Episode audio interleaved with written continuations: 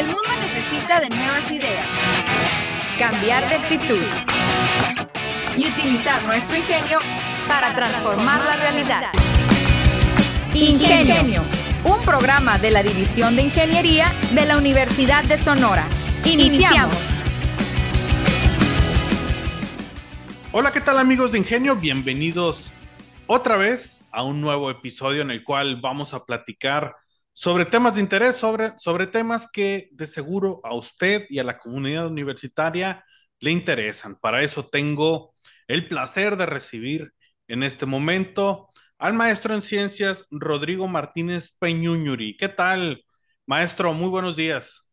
Muy buenos días, muchas gracias René por la oportunidad.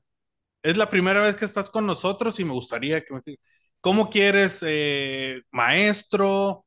Rodrigo. Rodrigo, Rodrigo está bien, no te preocupes. Muy bien, muy bien. Rodrigo, pues eh, me gustaría, eh, uno, para la gente que nos está escuchando, vamos a platicar sobre el tema innovación electroquímica para optimizar la operación en plantas de recuperación de oro con carbón activado, que pues bueno, vamos a ir desglosando ese, ese título poquito a poco para que ustedes lo vayan entendiendo. Eh, pero antes de iniciar a eso, me gustaría que nos platicaras un poquito sobre ti. Eres egresado de aquí de la universidad, también tu maestría, estás, eh, estás también eh, estudiando actualmente. Coméntanos un poquito sobre ti. Sí, claro que sí. Este, fíjate que orgullosamente del alma mater Universidad de Sonora, egresado de Ingeniería Química el 2011. Eh, inmediatamente después de que egresé, tuve la gran fortuna de, de ser contratado. Terminé un miércoles y el lunes ya estaba trabajando.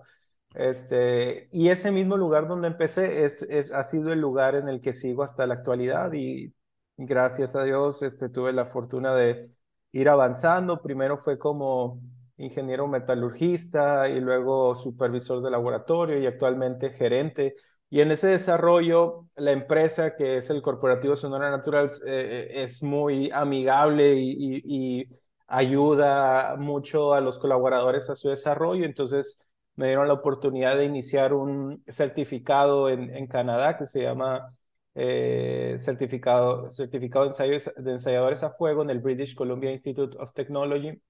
Después de eso, inició la maestría, que es una maestría con un perfil administrativo, porque era lo que necesitaba reforzar en ese momento eh, por el puesto al que me ascendieron, que era ya gerente de laboratorio. Entonces sí, hice una maestría en una, en una, en una academia que se llama ah, Instituto Sistema Empresa Inteligente, que tiene el grado de maestría en dirección de las organizaciones del conocimiento, que finalmente para fines prácticos es una maestría en dirección. Y eh, el conjunto de estas dos, eh, la certificación, que ya es una cuestión más técnica, eh, pero que tiene un grado importante, que incluso de especialización, y, y, este, que es una maestría que te da el nivel de maestro. Por eso se combinaron y, por las casualidades de la vida, diosidencias, este, me topo con la oportunidad de empezar el programa de doctorado. Entonces, eh, con una gran persona que es el doctor José Refugio Parga, ve por ahí que di una conversación en un congreso de, la Universidad de Sonora eh, de metalurgia y, le gusta el tema, le ve potencial para, para hacer una línea de investigación a nivel doctorado. Y, y, ahí es cuando inicio el doctorado, eso fue el 2018, me parece, 2019, 2018 y, actualmente estoy cursando el séptimo semestre del doctorado, entonces ya estamos por poquito, ¿no? De terminar el, programa. Por los años eh, que voy escuchando que estás en el doctorado, ¿te tocó tanto la no pandemia como la pandemia? ¿Cómo ha sido para ti el estudiar el doctorado a partir del 2020? Pues fíjate, eh, fue, fue muy, ha sido muy bonita la etapa a pesar de todas las dificultades, porque uno tiene que ser resiliente, ¿no? O sea, tiene que saber sobreponerse a la adversidad, a las dificultades, este, y, buscar la manera de cómo salir adelante, porque al final eso es el doctorado. El doctorado ya no es eh, que alguien te esté eh, ayudando a salir o, o que alguien te esté correteando, pidiendo avances, sino que uno mismo sabe lo que tiene que hacer y, nada más presenta avances y te dan comentarios y a ver, dale por aquí, dale por allá y entonces está más que nada en uno. Y en la pandemia se vio muy claro, ¿no? Porque además del, del que uno lo tiene que hacer, súmale el aislamiento, que no podía estar con los maestros, no podía este, tener un contacto más directo, una plática. Entonces, eh, eh, pues eh, eso me ayudó de alguna manera a enfocarme más y, otra de las cosas es que tuve la oportunidad de hacer toda la investigación ahí en donde mismo, donde trabajo, eh, me siguen apoyando y, ahí mismo hice toda la investigación experimental y, pues sí, ha sido bueno, no fue muy difícil. Este, eh, lo único que, que a lo mejor sí me limitó mucho fue los viajes porque estoy haciendo un doctorado en el Instituto Tecnológico de Saltillo que pues tengo que estar visitando allá el, el TEC eh, y, en ese tiempo pues eh, definitivamente no pude durante dos años viajar a Saltillo. Eh, ahorita mencionabas al doctor Parga. Sí. ¿Quiénes más están contigo colaborando en esta, en este, pues en esta investigación?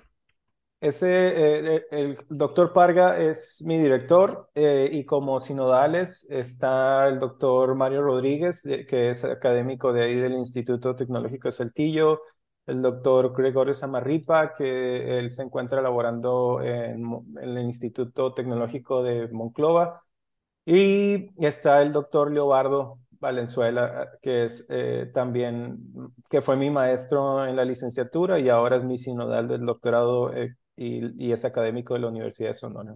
Muy reconocido el, doctor Jesús Leobardo Valenzuela, amigo, un gran saludo al doctor. Y vamos a entrando al tema. Me gustaría primero desglosar este título. Innovación electroquímica para optimizar la operación en plantas de recuperación de oro con carbón activado. A ver, vamos iniciando con electroquímica, para la gente que no sabe, que nos está escuchando, y es una palabra que no es tan extraña, pero a lo mejor no está muy claro qué es exactamente la electroquímica. Ok. La electroquímica básicamente es, eh, como viene en su palabra, la parte de las reacciones eléctricas eh, que se conducen por medio de un medio electrolítico y por medio de un medio electrolítico me refiero a un medio acuoso que puede ser simplemente un vaso con agua y sal. Ahí tú ya estás haciendo un medio electrolítico por el cual puedan existir estas reacciones eléctricas.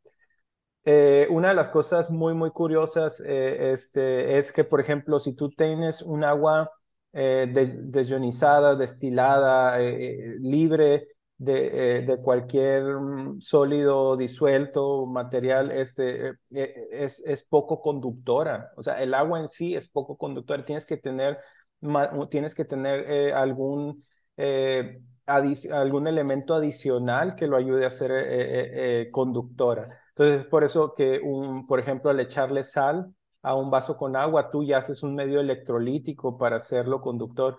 Y de hecho, eso básicamente es eso y cuando yo, eh, cuando hicimos en equipo las investigaciones eh, y se hacen eh, medios electrolíticos, se suele agregar sal al agua y, y, este, y conduces electricidad en el agua y hay una serie de reacciones, entre ellas las oxidorreducción, que las venimos escuchando las, las mentadas redox, este, desde, desde la secundaria y, este, y eso es, básicamente es conducir electricidad en un medio con, favorable para que se conduzca y que se, y que se hagan estas reacciones electroquímicas, ¿no? El segundo elemento en este título es optimizar la operación en plantas de recuperación de oro. O sea, en este momento hay un proceso, el cual, o yo entiendo así, ¿no? Eh, hay un proceso en las plantas para extraer el oro. pero aquí dice recuperación. No sé si es eh, que dentro de los remanentes todavía sacar y este es un proceso para optimizar precisamente que si hay una merma no sea tan grande. O, bueno, si me puedes eh, explicar ese detalle, si es eso o es en otro sentido. No, sí, justamente, de hecho, sí eh, va hacia ese sentido. te decía, en el 2018 por allá tuve eh, la oportunidad de dar una plática que nace de un problema real en la industria minera eh, para la recuperación del oro, el cual es, eh, pues no sé si quieras que te platique primero un poquito acerca de, del proceso para llegar a, a ese punto donde vimos el problema entonces, resulta que cuando en una minera de oro existen varios procesos eh, para poder beneficiar el oro de, la roca, del mineral. Eh, uno de ellos, pues le llaman la lixiviación en montones, que es, que es este, eh, procesar el mineral, lo minas, lo sacas de donde esté y en una zona que, que se adecua con materiales impermeables este, y todas las cuestiones de seguridad y sustentabilidad necesarias ponen el, el mineral ya quebrado. Entonces, eh, imagínate, son rocas, ¿no? Y las rocas las quiebran de tal manera que, de que descubran un poquito más el oro, ¿no? Que, que sea más fácil que la solución que le van a, estar metiendo pueda llegar y contactar con el oro, porque hay, una, hay un contacto eh, para que se dé a cabo la reacción química y que el oro se pueda desprender del mineral y se vaya a solución. Entonces a ese proceso le llamamos lixiviación y, y, el, y el material que lixivia el oro, hay, ah, se han hecho varias líneas de investigación, pero el principal y el que sigue siendo el, el jefe es el cianuro de sodio, eh, que por ahí ha sido muy, este, pues, este, de mucho miedo, ¿no? Y temor eh, cuando está la desinformación. Es cierto, es peligroso. El cianuro como tal es, es, peligroso. Sí, Sí, sí, sí, totalmente. Este, el tema es que eh, pues hay muchísimos otros eh, reactivos este, y agentes químicos que también son igual de peligrosos, ¿no? Entonces, al final, todo, el todo proceso industrial tiene su impacto, todo proceso industrial tiene sus áreas de riesgos, este, que puede ser electricidad, maquinaria de corte, en este caso son reactivos químicos, ¿no? Entonces, al final, si como toda la industria, si tienes tu eh, seguridad, tu control y haces las cosas como se deben de ser, este, todo va a estar controlado y no va a haber ningún problema, el cianuro se puede destruir, este, no, es, no es como un producto radioactivo que le va a tomar miles de años destruirse, ¿no? El cianuro se destruye y, y, y, y toda su toxicidad este, se acaba, ¿no? Entonces, eh, bueno, eh, el cianuro de sodio lixive al oro, este, de, la roca que estaba contenido pasa a solución. Entonces, una vez en solución, eh, esa solución a través de, tuberías y, de material impermeable es dirigido a la planta, ¿sí? Entonces ahí está en la planta y en la planta es donde entra un producto que es de eh, de, nuestro interés que se llama carbón activado. Ahorita platicamos un poquito más del carbón activado, que tiene muchos usos en la industria, pero específicamente eh, para la industria del oro se trata de que el carbón activado va a capturar ese oro, ¿sí? Entonces, una vez que lo captura, eh, pasa por un ciclo como un tren de, de columnas. Entonces, y el carbón pasa, digamos, son cinco, entra con una concentración en la primera y luego se baja un poquito en la segunda, tercera, cuarta, quinta, hasta que en la quinta ya sale casi eh, la solución libre de oro, ¿no? Es como si estuviera purificando una solución, como las plantas de agua purificadora que tienen una, una columna con, con arena y luego otra columna con carbón y luego otra columna con ciolita y le meten diferentes como para hacer el proceso de purificación del agua. En este caso estamos quitándole el oro a la solución. Entonces, eh, dentro, dentro de esa situación, ah, en el carbón activado, pues ah, hay una, ah, se generan estos finos y esos finos, ahí es donde vimos el problema y el área de oportunidad y ahí es donde vimos que podíamos hacer algo. Ahí inicia la parte de la optimización de ese proceso. Muy bien, y iba para la parte del carbón activado. Qué bueno que ya eh, nos, nos dejaste, pues nos explicaste más bien el carbón activado. Eh, ahora, se habla de un proceso metalúrgico. ¿Cuál es el proceso metalúrgico actual que se lleva a cabo? Perfecto.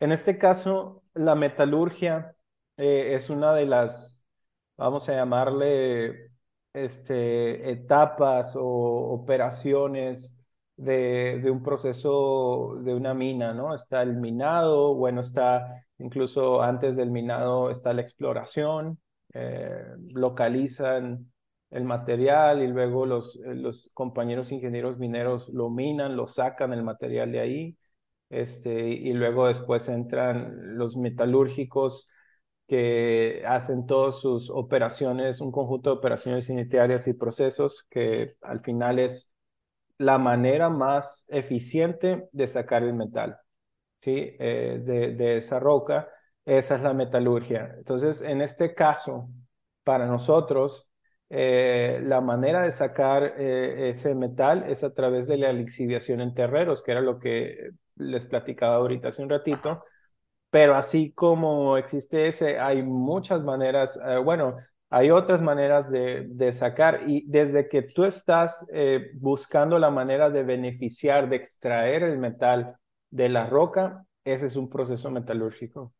En este caso es a través del cianuro de sodio que pones en contacto el mineral con cianuro de sodio y estás extrayendo el oro. ¿Cómo recuperas ese oro? Ya lo tienes en solución. Ahora, ¿cómo lo recuperas?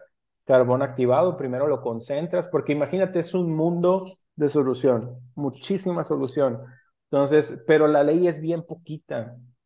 O sea, la ley, la ley que suele tener una operación minera de oro es de un miligramo por litro. Sí, eh, eh, y eso es una ley buena, ¿no? Y ya de ahí para abajo hay muchas minas que andan por debajo 0.5 miligramos por litro. ¿sí? Entonces es muy poquito, pero tienes mucho volumen. Entonces eso es lo que lo hace redituable, ¿no? Y el precio, ¿no? También. Incluso aunque tuvieras mucho volumen, pero la onza de oro baja, o sea, las minas se cierran hasta que vuelva a subir, ¿no? Y al, final ya entra otro aspecto ahí que es la oferta y la demanda, los mercados y todo eso. ¿no? Ok, y, dentro de todo, pues eh, el texto que, del cual me estoy empapando, hay una palabra que me llama mucho la atención, porque de hecho no me había tocado eh, leer la electrocoagulación.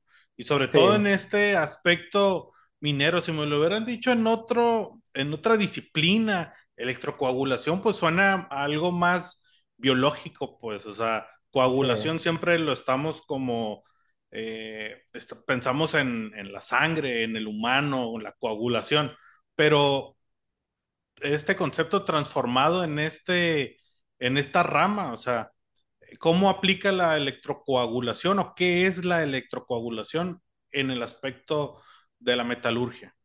Ok, este, fíjate, la electrocoagulación es un tema muy, muy, muy eh, de antaño que ha sido utilizado satisfactoriamente en otras partes de la industria sobre todo en la remoción. Hay, hay líneas de investigación muy grandes y muy fuertes de la electrocoagulación para la remoción de metales pesados de eh, efluentes eh, industriales contaminados.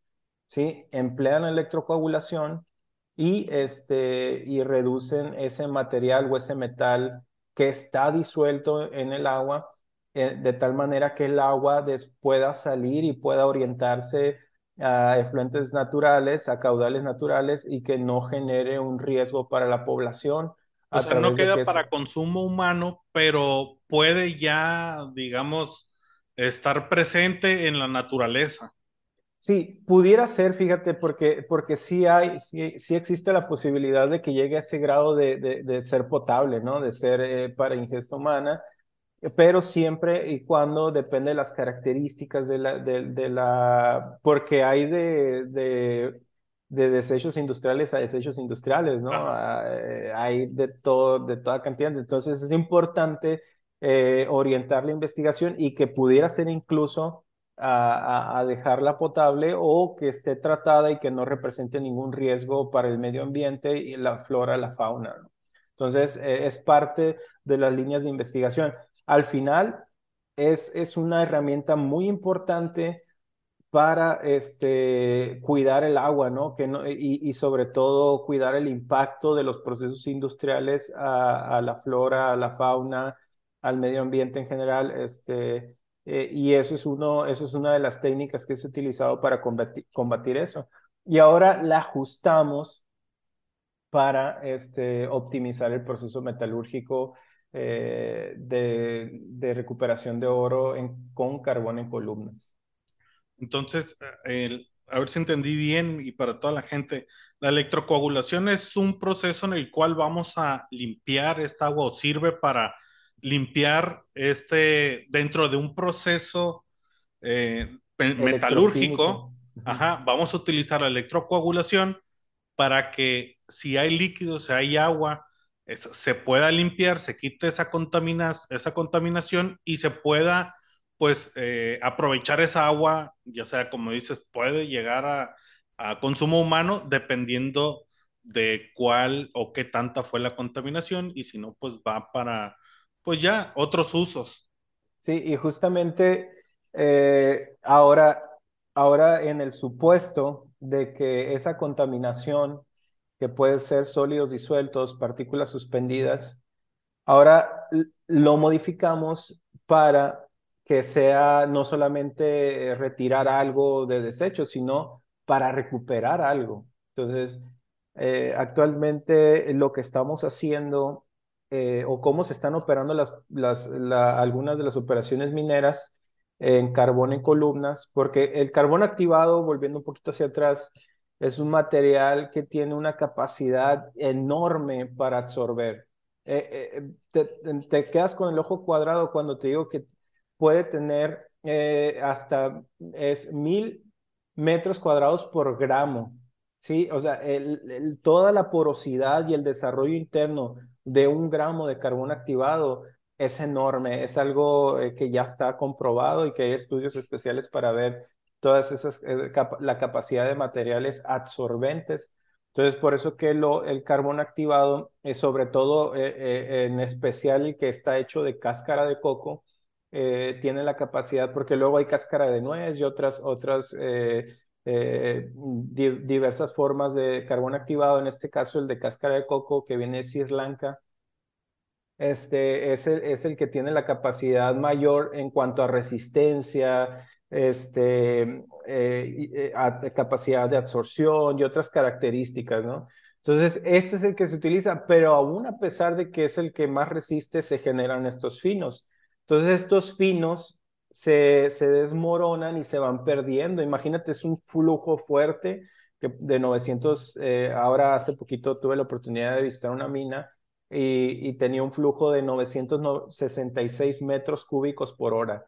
Es un caudal enorme, una fuerza enorme y una partícula de carbón, el lecho fluidizado, pues ahí está en suspensión este, pero eh, entre que está en suspensión y usas bombas y esto se genera estos finos. Y esos finos se van con la corriente, o sea, se vencen de sus lechos fluidizados, se escapan y eso es lo que queremos recuperar a través de la electrocoagulación, porque eh, ahorita a nivel mundial esos finos se siguen escapando y producen muchas pérdidas eh, en baja de la optimización de, las, de los procesos mineros y, este, y no solo eso, sino que hacia adelante te pueden afectar en otras etapas del proceso metalúrgico. Ok, fíjate, se nos está yendo bastante rápido el tema, nos quedan, o bueno, el tiempo, nos quedan cinco minutos y me gustaría preguntarte, eh, ¿esto todavía, esto ya se puede aplicar o se está aplicando en alguna mina? Sí, de hecho, este, ya lo estamos eh, en la fase piloto este, se ha desarrollado y, ha tenido muy buena, eh, hay, hay, algunas cuestiones eh, intermedias que se están viendo, pero sobre todo lo fundamenta la satisfactorio o el éxito de esta operación, lo fundamenta el hecho de que al recuperar esas partículas eh, es mucho el, beneficio contra el costo de la operación. Entonces, en ese sentido, eh, ya nos hemos acercado con plantas pilotos y hemos demostrado eficiencias hasta el 97% en la recuperación de estas partículas. Y, eh, y, el impacto que genera la recuperación de estas partículas es muy, muy eh, grande y, paga este otro proceso que se adiciona y, todavía su, suple o, a pesar de que hay ciertas condiciones como la generación del ácido cianhídrico que después se recupera y se reconvierte a cianuro de sodio a través de otro proceso, pero todo eso sigue siendo eh, factible ante, ante lo bueno que va a ser recuperar estas partículas. Eh, ¿En qué mina o cuáles, eh, en qué mina se está aplicando esto? Mira, ahorita este, en cuestión de, de, esa información sí no, no podría porque estamos como en fase piloto. Ok. Pero sí te puedo decir que son minas que trabajan eh, con el proceso de carbón en columnas. Eso es muy importante mencionarlo porque luego eh, tiene que ser un medio clarificado. Hay otros procesos que utilizan el carbón como es el carbón en pulpa o carbón en lixiviación. Y, y ahí sí no podemos. Entonces tiene, son de estas minas que son de carbón en columnas, que actualmente conozco, eh, se sabe eh, a través de la base de datos que manejo, que hay de 17 a 20 operaciones mineras con carbón en columnas, pero a nivel mundial hay más de 350. Y de hecho, eh, este, esta, este proceso está en proceso de patente y generación de un modelo de utilidad. Por eso menciono que es un problema a nivel nacional, pero también mundial, eh, en el caso de la pérdida de estas partículas y es por eso que, que incluso estamos buscando patentarlo para después darle eh, una posible salida eh, al mercado como un proceso que optimice la operación. Muy bien, Rodrigo, pues está bastante interesante el tema. desgraciadamente se nos está acabando el tiempo. No sé si te gustaría aportar un minutito más, algo que, que se te parezca importante que la gente sepa. Sí, claro que sí. Este, me, fíjate, algo muy importante es reconocer el hecho de que sin minería eh, no tendríamos gran parte de, de los objetos muy necesarios en nuestro día a día.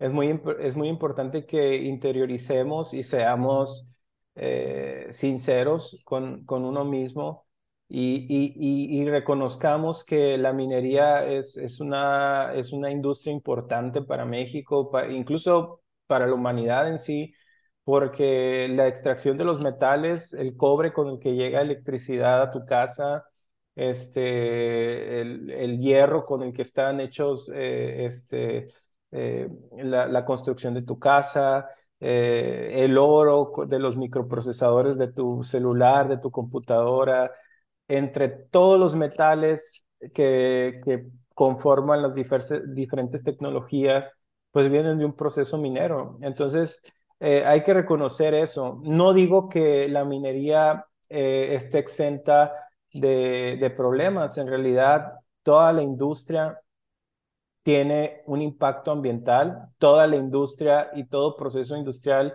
va a tener eh, generación de CO2, este, residuos, eh, alguna, algún impacto ambiental, etcétera. Lo importante es ser sustentables, lo importante es hacer algo por el medio, lo importante es remediar. Entonces, sí creo que, que, debemos de, de, profundizar un poquito más acerca de la minería, no satanizarla. Eh, todos tienen su impacto, pero siempre y cuando la empresa se comprometa, la industria se comprometa hacer algo eh, que, que, contrarreste ese impacto que ya está generando su mismo proceso, su misma operación, eh, eh, vamos, a, vamos a poder llegar a un nivel tablas, vamos a decir, o incluso hasta poder hacer algo más por la sociedad, porque al final incluso los mismos metales se están utilizando para, para un bienestar como, no sé, la fabricación de los este, de las celdas solares, la fabricación de los aerogeneradores, la fabricación de los generadores eh, hidráulicos, etcétera, etcétera.